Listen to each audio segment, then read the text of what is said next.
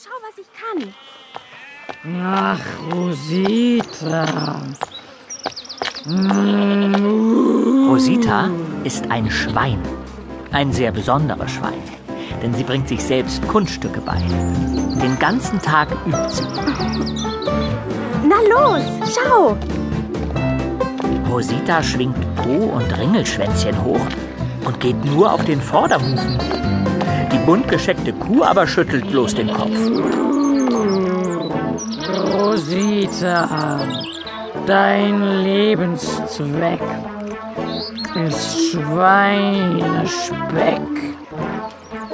Wer so viel turnt, wird niemals dick.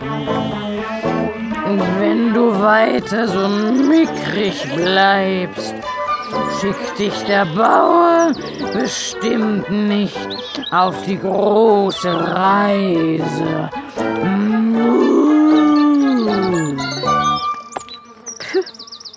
Ich will auch gar nicht verreisen. Rosita grunzt entschieden und springt zu den Hühnern hinüber.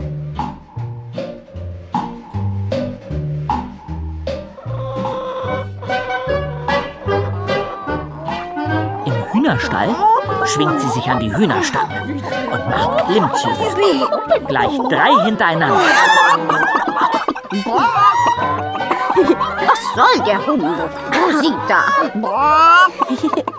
Die braune Henne gackelt und plustert ihr Gefieder auf.